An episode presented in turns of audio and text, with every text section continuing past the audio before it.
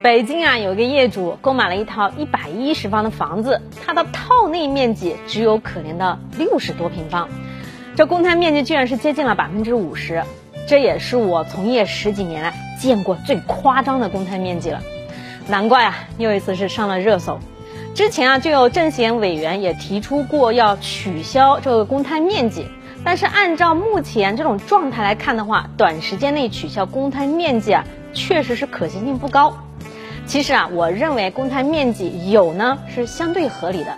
毕竟像电梯、楼梯、大堂、过道等，我们啊日常是使用中没有办法不去使用的，所以呢这一部分的公摊呢，咱们该公摊就公摊一点。但是现在这种情况啊，绝大多数的开发商对于公摊面积啊是越发的放肆，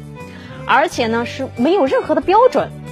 要是你是找开发商去理论去的话，那开发商啊给你是瞎解释一通啊，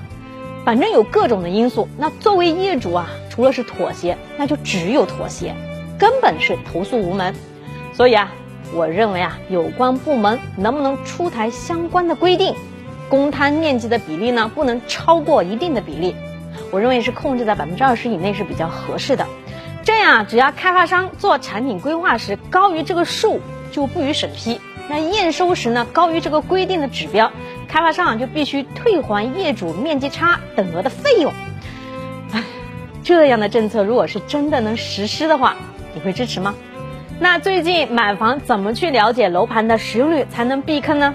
抖音同公司的幸福里 APP 就是一个不错的好帮手。只要你搜索小区的名字，它不仅可以看到使用率是多少，还可以从区域、价格、配套等十个多维度帮你分析房子的优劣，